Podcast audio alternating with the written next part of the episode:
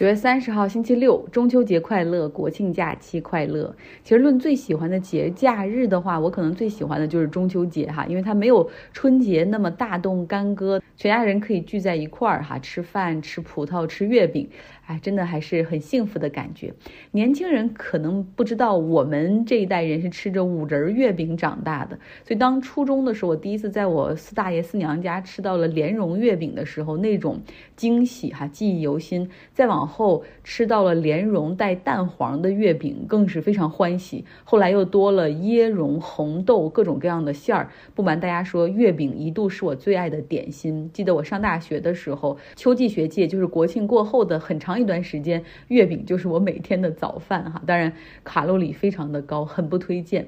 那中秋除了团圆之外，还有庆祝丰收的意味，所以美国这一边会把中秋节等同于这个美国的感恩节。那湾区有很大的亚裔人口比例，所以在超市里面大家不用担心，我想吃月饼也可以买得到哈，这个广式居多。然后我比较幸福的就是有一个关系不错、很好的这种中国朋友，这是我法语课最大的收获，就是交了一个好朋友哈，就住在我们附近。然后他的父母正好来这边看他，他们是烹饪小能手，已经解决了我的饺子自由、烧大排自由、牛肉汤自由。当然，他们还会做鲜肉月饼，那彻底把我从甜咸之争中，彻底把我从甜咸之争中搬到了咸月饼的阵营哈。所以我有很多好吃的。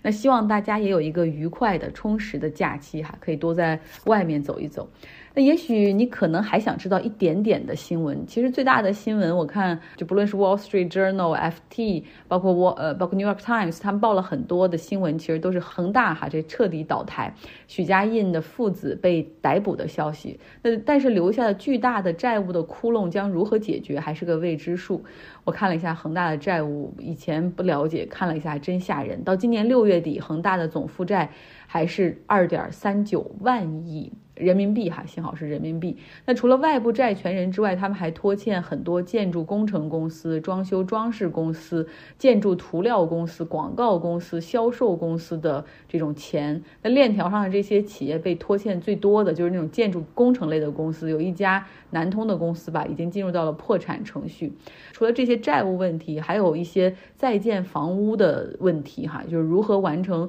完、如何完工、如何保交房，这东西到底谁？谁来接手哈？谁能给他们再继续输钱？这都是问题。那在二零一七年的时候，实际上恒大是达到了它的高光时刻，荷包满满，手持三千多亿人民币的现金哈，是怎么在五年之中就走向了破产呢？其实这是因为他们不断的加大杠杆，不断的进军新的市场，多元化的扩张，像金融、娱乐、啊体育，原来就有矿泉水、汽车、健康养生。一度恒大的这种模式好像也玩得通哈，这种高周转、高杠杆、高毛利分红，好像还可能成为某些商学院的 case study。但是在二零二零年的时候，他想回到 A 股借壳上市，那个失败之后，再加上楼市的调控越发严格，那对于许家印来说，他其实从那个时候就知道，可能一切已经结束了。而业内的人都知道哈，就是没有办法回到 A 股去割一些韭菜，去继续造血啊，这种有有资金不断流。入的话，那么债券违约可能只是一个时间的问题。好，美国这边本周最大的新闻就是，美国政府很可能哈即将陷入停摆。呃，因为按照美国的立法呢，如果他们在十月一号之前不能够达成一个新一年的财年预算案的话，那么十月一号零点的时候，也就是本周日凌晨零点这一刻，那政府就要必须进入一个 shut down 停摆的一个状态。那意味着可能没有足够的钱去付所有联邦雇员的工资。那很多雇员，要么你继续工作，可能有不被支付薪酬的风险；要么你就回家休息，呃，休无薪假。从一九七六年到现在，美国政府已经有先后二十一次停摆的这种经历了，所以他们应对这个还是比较有经验的。那每一个联邦部门都有自己的紧急预案，就是一旦政府 shut down 停摆了的话，哪些岗位是必要岗位需要继续工作，哪些岗位可以啊回家啊休无薪假期，所以他们都是知道的哈。所以现在这个拜登政府已经通知各个部门，就是准备好吧，这个预案很可能在周日的时候就要开始实施。上上一次美国政府停摆的时候是二零一八年啊，当时政府停摆了三十四天，两百一十万的联邦雇员中有八十万人是被 furlough 这个词儿，我也是到美国才学会的哈。这 furlough 就是指休无薪假期，就是回家吧，不会给你发这几天的钱，但是你也没活干。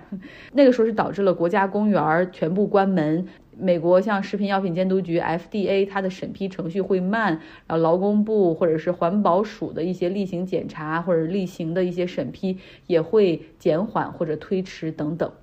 那怎么到了今年又要面临着停摆呢？这是两党政治的一个巨大缺陷哈，就是你每年都要达成这个预算案，那达不成就要停摆，所以这个风险一直都在。可以说，共和党实际上大部分人他们其实不喜欢政府停摆。呃，所以参议院里面的基本上是支持，我们可以来一个短期的一个 funding，就像一个就像一个补丁一样哈，这个补丁可以 funding 到政府直到十一月十七号，相当于是相当于是又续命了一个半月哈，然后让这个过程之中大家继续在讨论预算，避免政府停摆，呃，同时也给双方继续谈判预算案的一个空间。参议院里面的共和党是支持的，问题就出现在了众议院的共和党。共和党众议院的领袖 Kevin McCarthy，之前我们也说了哈，就是他其实是没有办法控制那些更加偏右的那种议员团体，你可以叫做 Trump supporters，那些人他没有办法控制，反倒他还会受那些人的威胁。那现在这些人全部都不同意这个哈，所以而且还威胁 Kevin McCarthy，就如果你要促成的话。我们首先会投不哈，然后你一不经过我们的同意强势推推行的话，我们可以对你投出不信任投票，就把这个他们党内同党的这个 Kevin McCarthy 就可以干掉，所以可能 Kevin 也不会冒这样的风险。这就是美国政府的一个问题哈，大家看一下到了本周日的情况吧。呃，这就是假期里的一个加更，明天开始我也要休息几天，呃，出去玩玩，给大家发一点盐湖城、犹他州的一些情况。希望你有个愉快的周末和愉快的假期。